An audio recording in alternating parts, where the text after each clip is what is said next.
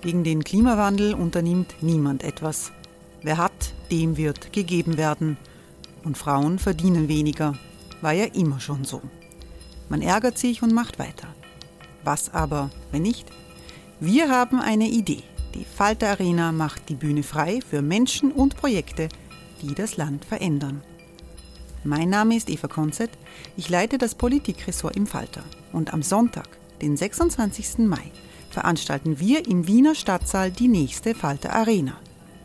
Mit dabei unter anderem der ehemalige Politiker und Neosänger Matthias Strolz, Theresa Imre von Markter, Sonja Jöchtel von Love Politics oder Kari Ochsner von Ochsner Wärmepumpen.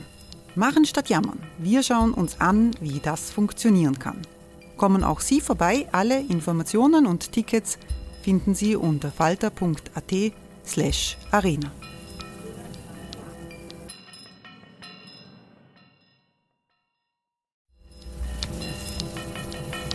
Falter-Podcasts werden durch Werbung unterstützt. Das hilft bei der Finanzierung unseres journalistischen Angebots.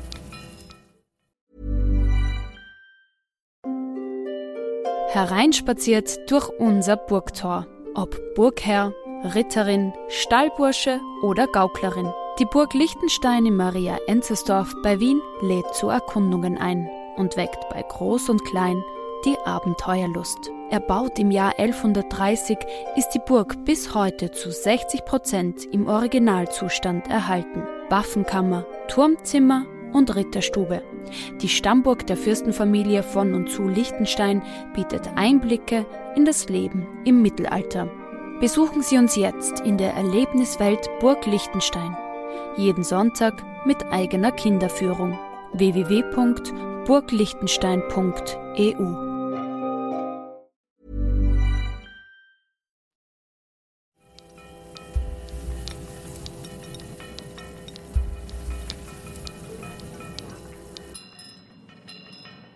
Herzlich willkommen, liebe Zuhörerinnen und Zuhörer, bei der 64. Folge von Schäuber fragt nach. Das Geständnis von Thomas Schmidt wird uns noch lange Zeit beschäftigen und zum Nachdenken anregen. Sehr wahrscheinlich, dass die Justiz einigen hochrangigen Politikern und Ex-Politikern sowie Austro-Oligarchen und Zeitungsherausgebern sogar die Möglichkeit geben wird, in geschlossenen Nachdenkräumen, von der Öffentlichkeit nur durch gelegentliche Besuche zu geregelten Besuchszeiten gestört, über die im Geständnis offenbarten Sachverhalte nachzudenken. Wobei in der österreichischen Medienszene schon die Frage aufgetaucht ist, ob man so einen Nachdenkraum auch mit dem eigenen Bruder teilen wird können. Die ersten Rechtfertigungsversuche der vom Schmidt-Geständnis Betroffenen erfreuen das Herz eines Satirikers. Ich werde sie in den nächsten Wochen in diesem Podcast natürlich zu würdigen versuchen. Mit einer Rechtfertigung möchte ich das schon heute vorweg machen. Sie stammt von Sebastian Kurz, der zu dem Vorwurf, er hätte Mittel aus dem Budget des Finanzministeriums missbräuchlich verwendet, gemeint hat, das sei absurd, weil er zum fraglichen Zeitpunkt über Mittel des Außenministeriums verfügt hätte. Das ist so, wie wenn man auf den Vorwurf des Ladendiebstahls in der Shopping City Süd antwortet, das kann nicht stimmen, weil ich zu dem Zeitpunkt in der Nähe von der Shopping City Nord gewohnt habe. Mehr davon dann nächste Woche.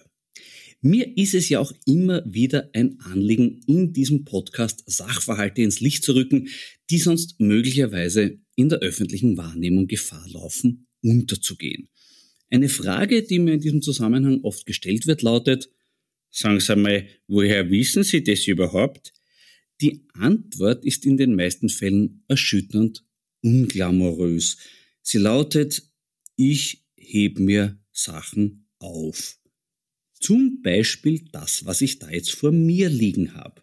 Ein Printprodukt, bei dem das Aufheben wirklich Überwindung kostet. Es ist nämlich eines jener völlig sinnlosen Inseratenfriedhofshefteln, die immer wieder in Tageszeitungen beigelegt sind und die man normalerweise binnen weniger Sekunden im großen Rundordner und dann im Altpapiercontainer entlagert. Dass ich vor circa einem halben Jahr diesen Reflex unterdrückt habe, wurde von einem Blick auf das Cover des Heftals ausgelöst. Dort steht Österreich sicher, offizielles Partnermagazin für Prävention im Rahmen der Aktion Gemeinsam sicher in Österreich. Die Aktion Gemeinsam sicher in Österreich ist eine Initiative des österreichischen Innenministeriums. Laut der Ministeriums-Webpage ist das Ziel eine Gesellschaft des Hinsehens und aktiven, verantwortungsvollen Handelns. Also gut, habe ich mir gedacht, ich will auch aktiv, verantwortungsvoll handeln und hinsehen und deshalb sehe ich nach, was in dem Heftal steht. Das Titelblatt ist durchaus vielversprechend. Die Coverstory lautet Das üble Spiel der Großmächte. Die Welt als Königsgambit. Der Ukraine-Krieg ist die Geschichte eines vermeidbaren Krieges. Ja, völlig richtig. Der Krieg wäre vermeidbar gewesen, wenn man zum Beispiel dem Putin schon 2014 klargemacht hätte, dass ein Überfall auf die Ukraine vom Westen nicht zwingend mit neuen Handelsverträgen und Steigerung der Abhängigkeit vom russischen Gas belohnt wird. Das offizielle Partnermagazin des österreichischen Innenministeriums sieht das aber ganz anders. Ich zitiere. Die USA begannen den Irakkrieg aus Eigennutz. Russland den Ukraine-Krieg zum Selbstschutz. Fakt ist, dass dieser Krieg beendet werden könnte, wenn die USA nur wollten. Wie Wladimir Putin quasi zu diesem Krieg gezwungen wurde, wird chronologisch detailliert aufgelistet. Die Geschehnisse von März 2012 bis zu Beginn des Krieges zeigen, wie der amerikanische Präsident Joe Biden und der ukrainische Präsident Volodymyr Zelensky den russischen Bären gereizt und jeden Kompromiss verweigert haben. 17. März 2021. US-Präsident Joe Biden geht in die Offensive und bezeichnet den russischen Präsidenten als Mörder. Also wirklich. Putin als Mörder zu bezeichnen, ist ähnlich respektlos, als würde man sagen, David Alaba ist ein Fußballer oder Gerhard Kahner ist ein Politiker. Aber wer ist schuld, dass Putin die Ukraine überfallen musste? Natürlich die Ukraine. 13. bis 20. Februar 2022. Die ukrainische Armee beschießt den Donbass, was hunderte Todesopfer fordert und einen Massenexodus zur Folge hat. 24. Februar. Der Krieg beginnt als Fortsetzung der Politik mit anderen Mitteln. Die Fortsetzung des Wahnsinns mit anderen Mitteln, nämlich mit finanziellen Mitteln aus dem Innenministerium, ist damit noch nicht zu Ende. Neben dem Text steht eine Kolumne, deren Überschrift kurz Hoffnung aufkommen lässt, dass es sich bei der ganzen Geschichte nur um eine Art Experiment handelt, das zeigen soll, wie leicht heutzutage paranoide Lügengebäude zu errichten sind. Die Headline lautet nämlich Propagandaschlacht. Das erste Opfer ist die Wahrheit. Aber diese Hoffnung erweist sich als trügerisch, denn in der Kolumne erklärt der wohlweislich anonym bleibende Verfasser, was er unter Lügenpropaganda versteht. Hier einige Beispiele für Propaganda. Putin ist verrückt geworden, oder Russland begeht Kriegsverbrechen. Spätestens da habe ich mir gedacht, jetzt möchte ich aber doch wissen, wie viel wir Steuerzahler für diesen Dreck ausgeben mussten. Und wenn einem beim Lesen noch nicht schlecht wurde, dann spätestens, wenn man die Antwort auf diese Frage bekommt. Sie lautet 850.000 Euro. Um so viel hat das Innenministerium zwischen 2016 und 2022 in Österreich sicher inseriert. Danke. Jetzt will man im Ministerium von seinem offiziellen Partnermagazin nichts mehr wissen. Diese Bezeichnung sei außerdem vom Herausgeber des Hefters frei und ohne Rücksprache gewählt worden. Interessant, dass das im Ministerium offenbar niemanden gestört hat. Sollten Sie also, liebe Hörerinnen und Hörer, vorhaben, demnächst eine Cannabis-Messe zu veranstalten oder ein Bordell zu eröffnen, schreiben Sie auf die Einladung einfach drauf, offizieller Partner des österreichischen Innenministeriums. Denen ist es wurscht.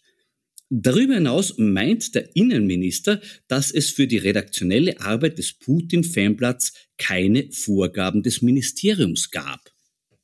Auch das eine etwas gewagte Äußerung, zumal ebenfalls bekannt wurde, dass der ehemalige Landespolizei-Vizedirektor und jetzige ÖVP-Wien-Chef Karl Mahrer dem damaligen Kabinettschef im Innenministerium Kleub Müller geschrieben hat, er hätte bei dem Heft vollen redaktionellen Einfluss ohne finanzielles Risiko.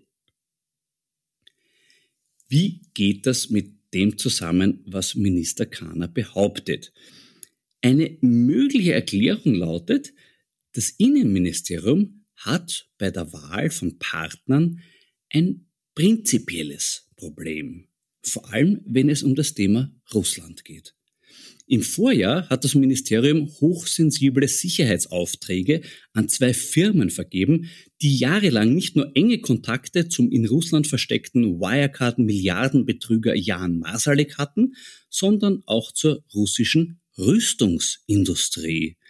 In einer parlamentarischen Anfrage wollten die Neos nun wissen, ob man diese mehr als dubiosen Partner nicht zuvor einer Sicherheitsüberprüfung unterzogen hätte. Die nun veröffentlichte Antwort des Ministers ist atemberaubend. Er schreibt darin, dass nur natürliche Personen einer Sicherheitsüberprüfung unterzogen werden können. Für eine Sicherheitsüberprüfung juristischer Personen besteht keine Rechtsgrundlage. Sollte Minister Kahner das wirklich ernst meinen, folgt daraus, dass Partnerschaften mit Vereinen, Stiftungen, aber auch mit GmbHs und Aktiengesellschaften vom Innenministerium nicht geprüft werden können. Das wissend sieht man das Thema Österreich sicher ganz grundsätzlich mit anderen Augen. Vielleicht hat der Minister seine Erkenntnisse ja schon in einem Brief zusammengefasst. Sehr geehrter Herr Wladimir Putin, sollten Sie vorhaben, Partner des österreichischen Innenministeriums zu werden, machen wir Sie darauf aufmerksam, dass Sie als natürliche Person von uns vorher einer Sicherheitsprüfung unterzogen werden. Sollte hingegen Ihr Geheimdienst FSB oder auch die Söldnerarmee-Gruppe Wagner unser Partner werden wollen, entfällt diese Überprüfung. Mit freundlichen Grüßen, Ihr Gerhard Kahner. PS, beiliegend übersende ich Ihnen eine Ausgabe unseres ehemaligen Partnermagazins Österreich sicher für Fragen des vollen redaktionellen Einflusses ohne finanzielles Risiko wenden Sie sich bitte an einen meiner Mitarbeiter. Eine Sicherheitsprüfung mache ich auch mit den Weinen, die ich Ihnen hier empfehle. Die Prüfung ist dreistufig. Aufmachen, einschenken, verkosten. Also durchaus unkompliziert und manchmal sind es auch unkomplizierte Weine, die besondere Freude machen. Heute zum Beispiel der grüne Veltliner Kirchberg 21 von Karl Fritsch, ein mustergültiger Wagramer Veltliner, klare Frucht in Kombination mit sauberer Mineralik. Den dritten Teil meiner Sicherheitsprüfung werde ich daher sehr gerne jetzt wiederholen. Prost!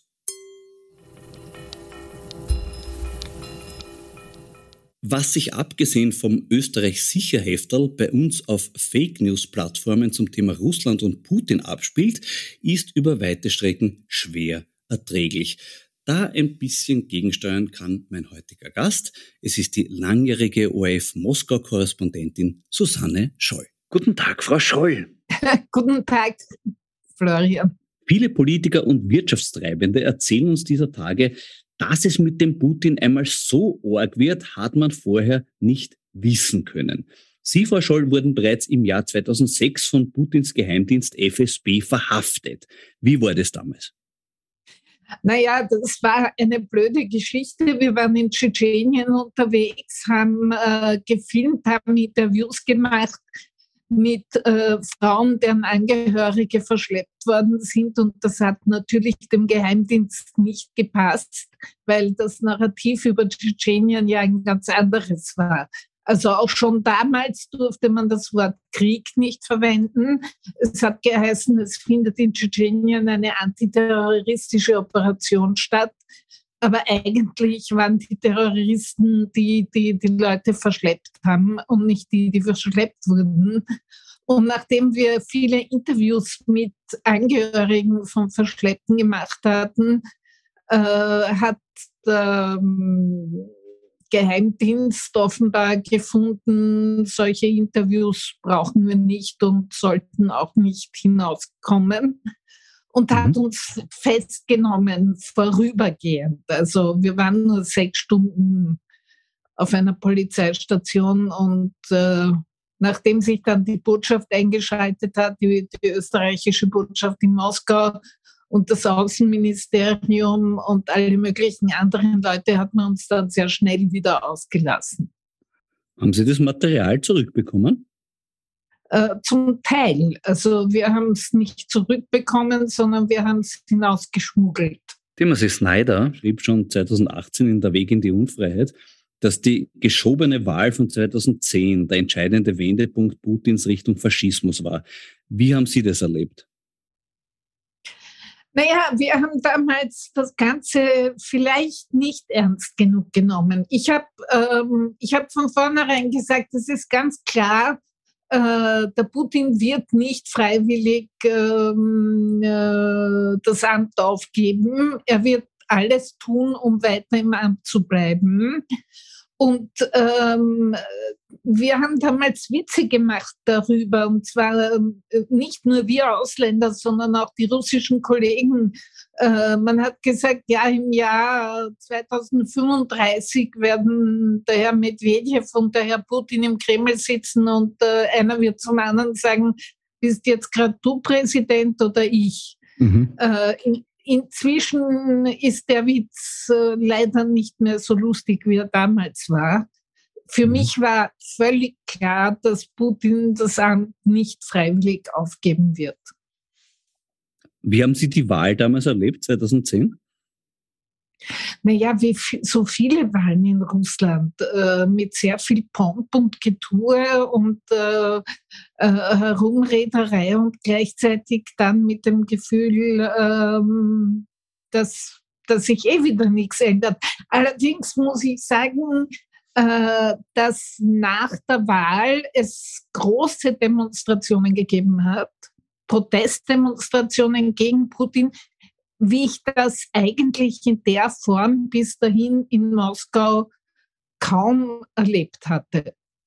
Äh, wenn ich nur ein zweites Buch zum Thema Putin empfehlen dürfte, dann wäre es Putins Netz von Catherine Belton. Sie dokumentiert darin Putins enge Vernetzung mit der organisierten Kriminalität. Haben Sie in Ihrer Zeit in Moskau diesbezügliche Wahrnehmungen gehabt? Es war uns schon allen klar, dass ähm, äh, sozusagen die organisierte Kriminalität im Kreml angesiedelt war zu jener Zeit. Schon. Mhm. Also ähm, äh, die, die, die, die organisierte Kriminalität, die es in den 90er Jahren tatsächlich gegeben hatte, äh, ist unter Putin sehr weit hinaufgerutscht. Mhm. Die, die sich dem nicht gebeugt haben, äh, hat man aus dem Land getrieben, äh, eingesperrt, zum Teil auch umgebracht. Ähm, äh, das ist auch so dieses, ähm, es reden ja alle immer so viel über die sogenannten Oligarchen. Seit Putin gibt es keine Oligarchen mehr. Es gibt Superreiche, die seine Hobbys finanzieren müssen ja. weil sonst sind sie sehr schnell weg. Und der einzige wirkliche Oligarch in Russland ist Putin selber. Sie haben damals auch gesagt, in Putins Russland gibt es nur zwei Sorten von Journalisten. Solche, die schreiben, was dem Präsidenten genehm ist, und die Feinde. Gibt es in Russland heute überhaupt noch Journalisten, die etwas schreiben können, das Putin nicht genehm ist? Es gibt solche Journalisten, die sind nur nicht mehr in Russland. Mhm. Also es haben inzwischen ähm, unglaublich viele äh, Menschen, die kritisch eingestellt waren zu Putin, äh, das Land einfach verlassen müssen. Es sind ja alle kritischen Medien verboten worden. Äh, abgesehen von der größten Menschenrechtsorganisation Memorial, die inzwischen den Friedensnobelpreis gekriegt hat, den sie viel früher verdient hätte. Ähm, äh, die wurden alle verboten, die Medien eben auch, also die wirklich kritischen Medien. Und viele von den Kollegen, die damals bei diesen kritischen Medien gearbeitet haben, sind inzwischen im Ausland. Und versuchen von dort aus über Internet ähm, natürlich weiter ihre Artikel und ihre Berichte zu machen. Aber es ist natürlich ungleich viel schwieriger, als es bisher war. Reichen die noch Menschen? Sie erreichen äh, sicher Leute, aber eigentlich erreichen sie halt vor allem die, die ohnehin auch im, im Exil sind. Sie schreiben, dass Journalisten früher vom Kreml gekauft wurden. Muss der Kreml dafür heute noch Geld ausgeben? Ich glaube, sie geben immer noch Geld dafür aus, weil sie wollen ja äh, anständige äh, Berichte haben. Aber sie agieren vor allem auch mit Drohungen und mit Erpressung. Also es wird den Leuten, es sind genug Journalisten äh, ermordet worden in den letzten Jahren. Man hat den Leuten immer wieder damit gedroht, dass man weiß, wo ihre Kinder in die Schule gehen zum Beispiel. Äh, das geht natürlich nicht so, äh, dass, dass der Kreml anruft und sagt, wir wissen, wo deine Kinder in die Schule gehen. Aber da kommt dann irgendein Grauer her und sagt, na ja, das ist alles ziemlich gefährlich und Sie sollten aufpassen und so funktioniert das. Und äh, es gibt nicht jeder kann heutzutage sagen, okay, ich verlasse das Land. Ähm, das ist nicht so einfach, ins Exil zu gehen. Und äh, viele haben sich halt in irgendeiner Weise arrangiert. Spielen mittlerweile nicht die sogenannten Trollfabriken eine wichtigere Rolle? Doch, die spielen auch eine große Rolle, aber die, ähm, äh, die sind ja mehr damit beschäftigt, im Ausland ähm, auf alle, auf jedes kritische Wort sofort zu reagieren und Shitstorms auszulösen und solche Dinge. Ever catch yourself eating the same flavorless dinner three days in a row? Dreaming of something better? Well, HelloFresh is your guilt-free dream come true, baby. It's me, Kiki Palmer. Let's wake up those taste buds with hot, juicy pecan crusted chicken or garlic butter shrimp scampi. Mm. Hello Fresh. Stop dreaming of all the delicious possibilities and dig in at HelloFresh.com. Let's get this dinner party started.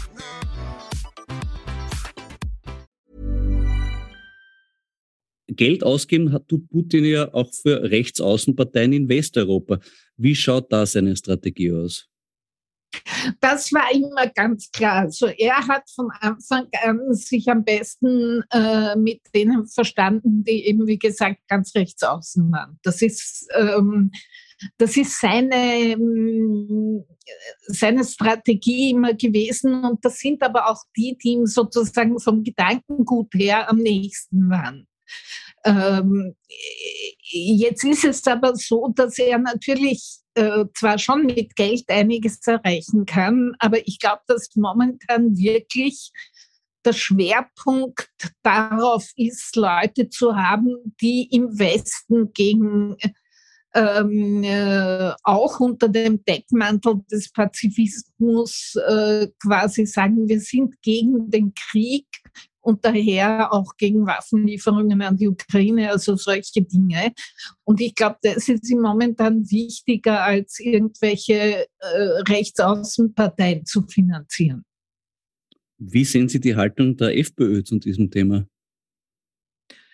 Naja, die wundert mich irgendwie eigentlich überhaupt nicht, sondern die, die waren ja immer schon Fans von, von Putin, was heißen soll, Fans eines gelinde gesagt autoritären Staatskurses.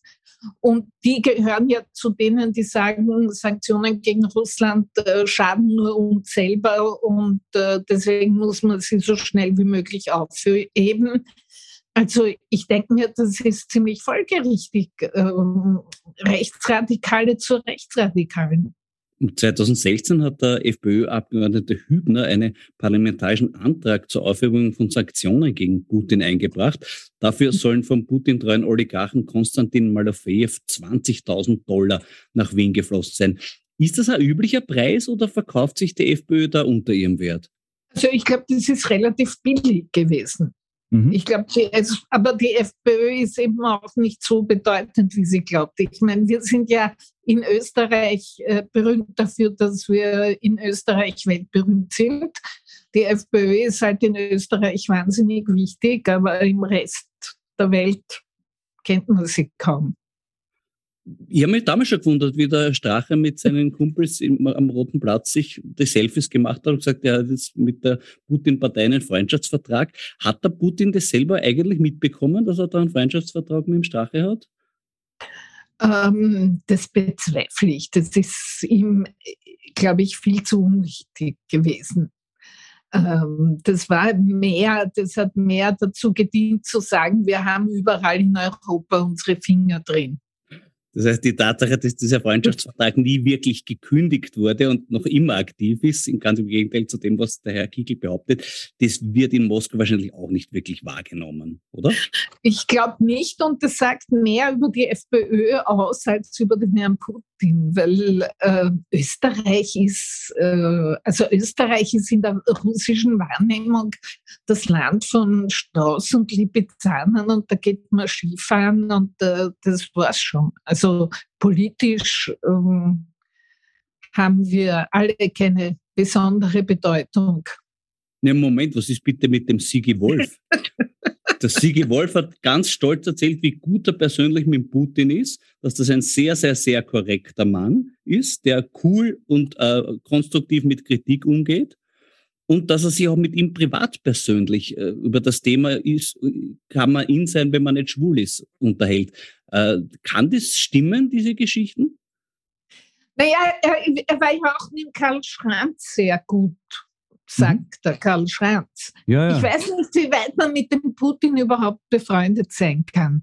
Der ist ein extrem verklemmter, gehemmter, kleiner KGB-Agent, dem es glaube ich, auch privat immer darum geht, ähm, wo für ihn äh, die günstigsten äh, Positionen zu erreichen sind. Ich glaube nicht, dass der mit irgendwem befreundet ist. Ich glaube, der ist befreundet eben unter Anführungszeichen eben mit dem Karl Schranz, mit dem er Skifahren geht und der immer halt irgendwie als Skilehrer äh, dient oder mit einem Sigi Wolf, der irgendwie Geld daherbringt. Aber äh, also äh, ich weiß ja nicht, was diese Herrschaften unter Freundschaft verstehen. Mein Verständnis ist ein bisschen ein anderes. Ich könnte mir vorstellen, wenn der Sigi Wolf in Russland weniger Steuer zahlen möchte, geht es viel leichter. Also muss er nicht einen, einen Thomas Schmidt oder sowas organisieren. das kann ich mir auch vorstellen. Nicht viel weniger schändlich ist die Haltung mancher KPÖ-Politiker zu Putin. Wie beurteilen Sie das? Ach Gott, das ist eine meiner, eine der traurigen Seiten dieser Geschichte. Es gibt einen, äh, glaube ich, eher kleinen, aber doch eine kleine Gruppe von, von, von, von, e, eben von sogenannten Kommunisten, die tatsächlich glauben, also Putins Russland ist immer noch die Sowjetunion. Jetzt muss man ja dazu sagen, dass die Sowjetunion ja schon nicht, also im wirklichen Sinn des Wortes nichts mit Kommunismus zu tun gehabt hat. Aber zu glauben, dass Putins Russland das ist, das ist, naja, wie soll ich das freundlich sagen? Äh, sagen wir mal, naiv im höchsten Maße oder ein bisschen blind. Was sagen Sie zur Entwicklung von Karin Kneißl? Ach Gott, ja, die Frau Kneißl ist halt ein armes Opfer. Das wissen wir doch. Ist sie ein Opfer, tatsächlich. also, ihr, nachdem ich unlängst gehört habe, sie hat sogar geplant, einen eigenen Geheimdienst zu machen, haben wir gedacht, vielleicht ist das alles irgendwie ein Masterplan von ihr und wir glauben nur, sie ist, sie ist ein Opfer. Und, Aber wo, und, der und der Geheimdienst soll dann Südfrankreich übernehmen oder, oder wie? Möglicherweise, möglicherweise haben Sie es einfach noch nicht wirklich durchschaut, was, was da abläuft. Haben Sie irgendwas mitbekommen, was sie bei Russia Today macht jetzt? Sie ist ja jetzt Nein, ich muss gestehen, ich weigere mich, Russia Today anzuschauen, weil äh, ich will mir kein Magengeschmür anzüchten. Ich habe, äh, wenn ich die sehe, kriege ich sofort Hautausschlag. Die, wir kriegen davon mit, dass dort ganz offen auch zum Genozid in der Ukraine aufgerufen ja. wird. Äh, wie, kann man irgendwie sagen, wie das Publikum von Russia Today auf so eine Radikalisierung reagiert? Uh, Russia Today war immer schon ein Sprachrohr des Kremls, eben uh, auch im Ausland. Ähm, die Leute, die das anschauen, die finden das wahrscheinlich in Ordnung. Ich, das ist etwas, äh, ich habe gerade heute was dazu geschrieben, weil ich mich wirklich frage, was im Kopf eines Menschen vorgeht, der sich hinsetzt und sagt, ja, man soll die Kinder alle verbrennen und die Frauen alle vergewaltigen und überhaupt das Land auslöschen. Was geht im Kopf eines Menschen vor, der sowas in aller Öffentlichkeit sagt? Jetzt meine ich sogar, der sowas auch nur denkt, aber der abgesehen davon, dass er das denkt, das auch noch öffentlich vor Fernsehkameras sagt. Was geht im Kopf so eines Menschen vor? Und um auf die Frau Kneißl zurückzukommen, jemand, der vor dem Putin einen Knicks macht und ihn zu seiner Hochzeit einlädt, dem ist das wahrscheinlich auch alles recht. Mhm, mh. Wenn wir vorher von der Ähnlichkeit zwischen FPÖ und KPÖ gesprochen haben. Die deutsche Karin Kneißl heißt Sarah Wagenknecht. Die ist mittlerweile ja. nicht mehr unterscheidbar von einer AfD- oder FPÖ-Politikerin. Was ist da schiefgegangen? Das sind Leute, die, denen ihre Ideen abhanden gekommen sind, die beleidigt sind, weil man ihnen unter Anführungszeichen ihr hehres Ziel weggenommen hat und die nicht in der Lage sind, sich ein anderes hehres Ziel zu suchen. Mhm. Ich frage mich auch, wie das weitergehen soll bei der jetzigen Entwicklung. Also zum, konkret die FPÖ-Unterstützung für den Putin. Ich meine, angesichts der militärischen Lage wundert man sich, dass Herbert Kickl noch nicht mit einem Hilfskavallerie im Donbass eingeritten ist. Also zumindest. Das wäre das wär übrigens, das würde ich gern sehen. Herbert Kickel auf dem Pferd im Donbass. Der also aber sowas von blitzartig wieder nach Österreich zurückkommen. Also so er wäre vielleicht nicht, schauen. Er wäre vielleicht nicht an der Spitze der Reitertruppe, sondern eher beim Trommelpony. Aber es wird zumindest irgendwie wartbar. Wie, wie schätzen Sie denn an sich die militärische Lage momentan ein? Ich glaube, die militärische Lage ist eigentlich eine Katastrophe für Russland, weil ähm, das Russland mit seiner ganzen Maschinerie, äh, die es immer behauptet hat zu haben, nicht in der Lage war, die Ukraine innerhalb von drei, die viel kleinere und äh, zu dem Zeitpunkt auch viel schlechter bewaffnete Ukraine innerhalb von drei Tagen zu überrollen, zeigt ja, in welchem Zustand die russische Armee ist in Wirklichkeit. Und ich glaube, das ist auch, also ein, das ist eines meiner Lieblingsthemen. Ich bin ja eigentlich der festen Überzeugung, dass die Armee, die Militärs früher oder später gegen den Geheimdienstmann Putin putschen müssen. Mhm. Weil die sind in einem fürchterlichen Zustand äh, diese, diese Teilmobilmachung äh, macht das Ganze überhaupt nicht besser, weil da kommen irgendwelche Leute, die keine Ahnung haben äh, von irgendwelchen militärischen Sachen plötzlich dahin, die werden nur als Kanonenfutter verwendet. Und äh, das ist, das kann sich auf die Dauer nicht ausgehen. Und ich, äh, ich kann mir vorstellen, dass die Armee früher oder später sagt, ähm, wir werden da gedemütigt. Äh, man hat uns da in was hineintheatert, was wir eigentlich gar nicht unbedingt wollten. Und, äh, und jetzt reicht's bis hierher und nicht weiter. Halten Sie einen offenen Machtkampf zwischen Geheimdienst und der Armee für möglich? Puh, ich halte in, in, Russland alles für möglich, weil für mich ist Russland wirklich nicht vorhersagbar. Aber ich habe, ähm, es gibt einen traditionellen äh, Widerspruch zwischen Armee und Geheimdienst, immer schon. Das gab es schon zu Sowjetzeiten. Das hat schon angefangen unter Stalin mit der Verhaftung der gesamten Armeespitze, die sie dann beim Überfall von Hitler Deutschland auf die Sowjetunion blitzartig aus dem Lager an die Front schicken mussten, weil keiner mehr da war, der die Armee hätte führen können. Ähm, und dieser Widerspruch hat nie aufgehört. Und ähm, es ist ja auch, man muss auch unterscheiden zwischen der regulären Armee und äh, so äh, widerlichen Gruppen wie äh, der Gruppe Wagner oder auch den, den Kadyrov-Leuten, die da in der Ukraine furchtbare Gräueltaten begehen. Äh, die reguläre Armee ist schlecht ausgerüstet, schlecht ernährt, hat zu wenig Benzin und ist in, eigentlich in einem fürchterlichen Zustand und äh, äh, äh, äh, beweist Tag für Tag, dass sie eigentlich nicht in der Lage ist, diesen Krieg zu führen, vielleicht auch gar nicht, diesen Krieg gar nicht führen will. Was könnte nach Putin kommen? Ja, das ist eine schwierige Frage. Das geht in alle möglichen Richtungen. Mein, mein Gefühl ist, dass jeder Nachfolger Putins und sei es auch einer aus seinem engsten Kreis sich gegenüber ihm abgrenzen muss. Weil ähm, sonst hat er keine Chance zu bestehen. Ähm, das heißt, ähm, es muss jemand kommen, mit dem es unter Umständen möglich sein könnte, wenigstens über einen Waffenstillstand zu verhandeln. Und das wäre schon ein großer Gewinn. Mhm. Könnten Sie sich vorstellen, jetzt noch in Russland zu arbeiten? Ja, unter gewissen Voraussetzungen, aber ich würde wahrscheinlich kein Visum mehr kriegen. Wie kann man unter diesen Zensurumständen aus Russland berichten, ohne sich mit dem Regime gemein zu machen?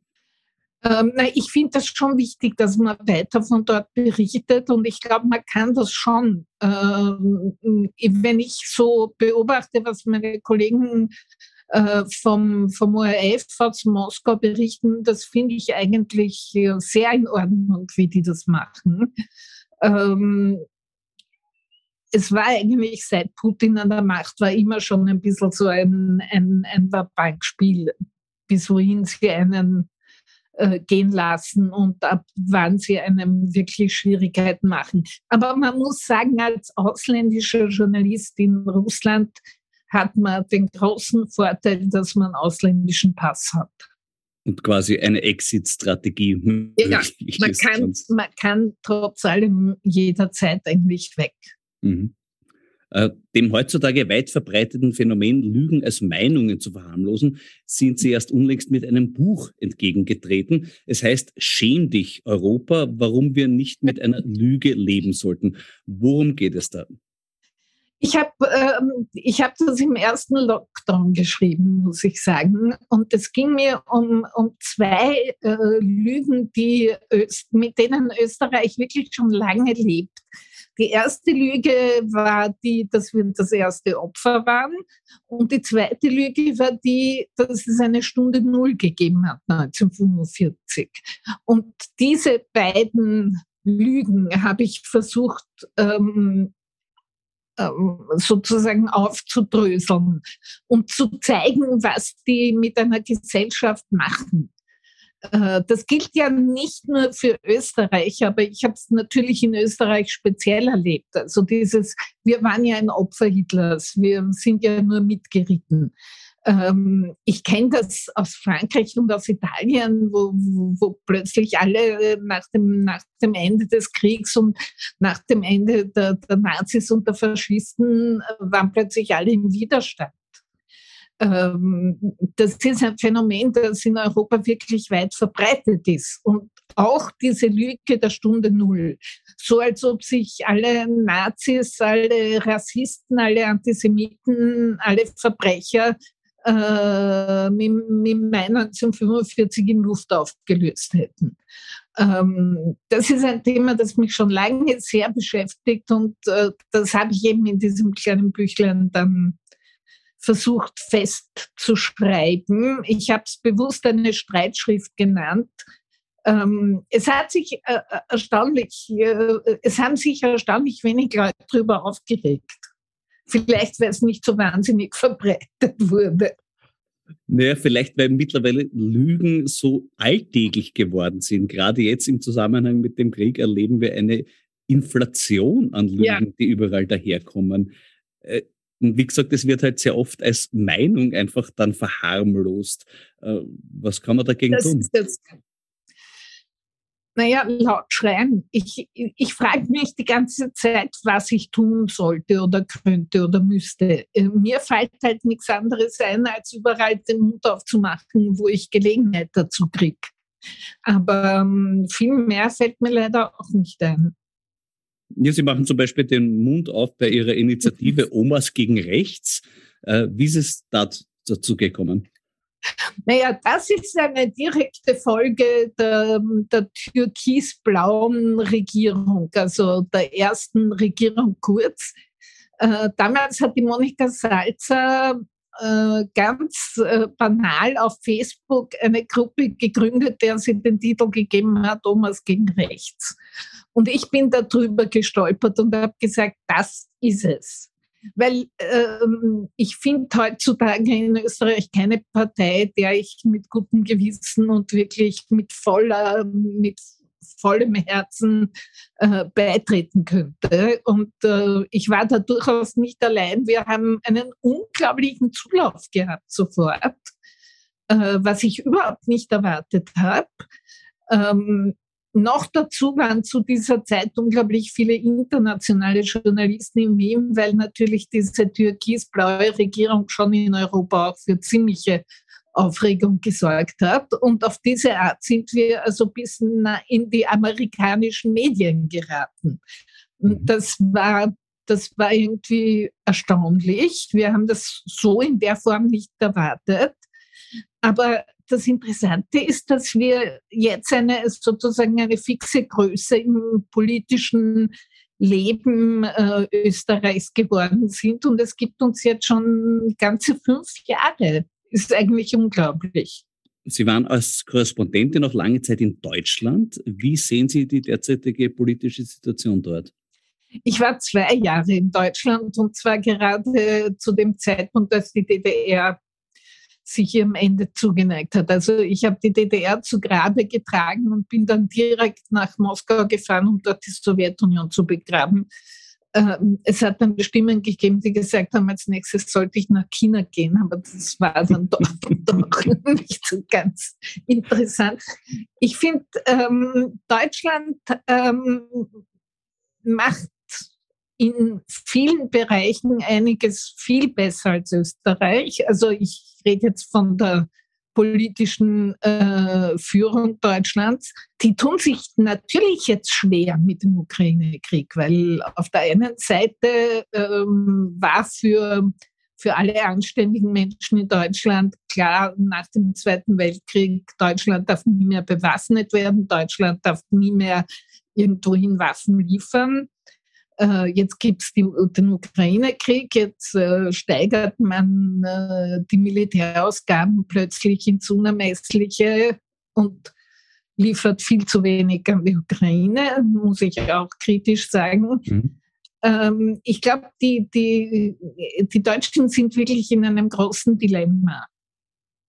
Weil ähm, es herrscht schon die Meinung vor, ja, man muss immer verhandeln und man muss immer reden und man darf nicht aufhören zu reden.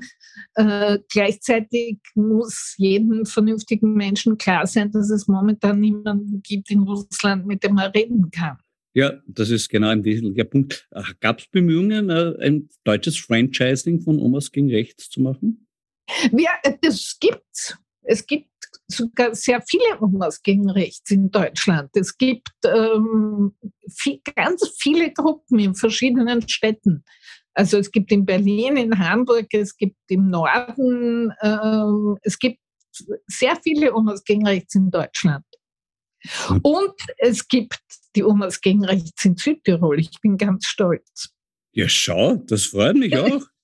Sehr erfreulich. Na, die Omas spielen auch in ihrem neuesten Buch eine titelgebende Rolle. Es heißt Omas Bankraub. Worum geht es da? Nein, da spielen die Omas gegen rechts keine Rolle. Die haben im Vorgängerbuch bei den Damen des Hauses eine ganz kleine Nebenrolle gespielt. Aber bei Omas Bankraub geht es tatsächlich darum, dass man als alte Frau mit seiner Pension irgendwie nicht mehr auskommt. Also mein Lektorat hat wunderschön auf der Rückseite des Buches folgenden Satz geschrieben, wenn am Ende des Geldes noch sehr viel Monat übrig ist. Mhm. Darum geht's. Darum geht. Also es ist nicht zu erwarten, dass nach Omas gegen Rechts nun Omas gegen Kapitalismus kommt. Im Gegenteil, es geht darum, wie komme ich zu Geld. Na, dann gleich in dem Zusammenhang meine letzte Frage. Schreiben Sie schon am nächsten Buch, Frau Scholl? Äh, puh, das ist eine schwierige Frage. Ich schreibe wieder an so einer Broschüre wie dieses Schämliche Europa. Der Titel ist Krieg ist, drei Punkte. Und ich versuche mich mit diesem Krieg auseinanderzusetzen. Ich muss gestehen, es fällt mir wesentlich schwerer, das zu schreiben, als es mir bei Schämlich Europa gefallen ist. Ich bin ähm, von diesem Krieg persönlich sehr betroffen, weil viele meiner Freunde Russland verlassen mussten, weil ich Freunde in der Ukraine habe, um die ich mir täglich Sorgen mache, weil es Freunde gibt, die noch in Russland sind und die fürchterlich leiden. Und äh, ich versuche mir das alles einfach von der Seele zu schreiben. Auch das, was ich vorhin gesagt habe, nämlich die Frage, wie kann es sein, dass Menschen solche Dinge sagen, wie dieses Land existiert gar nicht. Wie geht das? Wie, ja. kann das, wie, wie kommt das einem in den, in den Sinn überhaupt? Ja, dann kann ich mir für Ihr kommendes Buchprojekt Ihnen wünschen, möge die Übung gelingen. Liebe Frau Scholl, vielen Dank für das Gespräch. Sehr gerne. Das war die 64. Folge von Schäuber fragt nach. Nächste Woche wird der Investigativjournalist Stefan Mehlicher vom Profil mein Gast sein. Für heute sage ich Danke fürs Zuhören und verbleibe in einer Gesellschaft des Hinsehens und aktiven, verantwortungsvollen Handelns, selbstverständlich als offizieller, nicht sicherheitsüberprüfter Partner des österreichischen Innenministeriums. In diesem Sinn, Bleiben Sie aufmerksam. Ihr Florian Schäuber.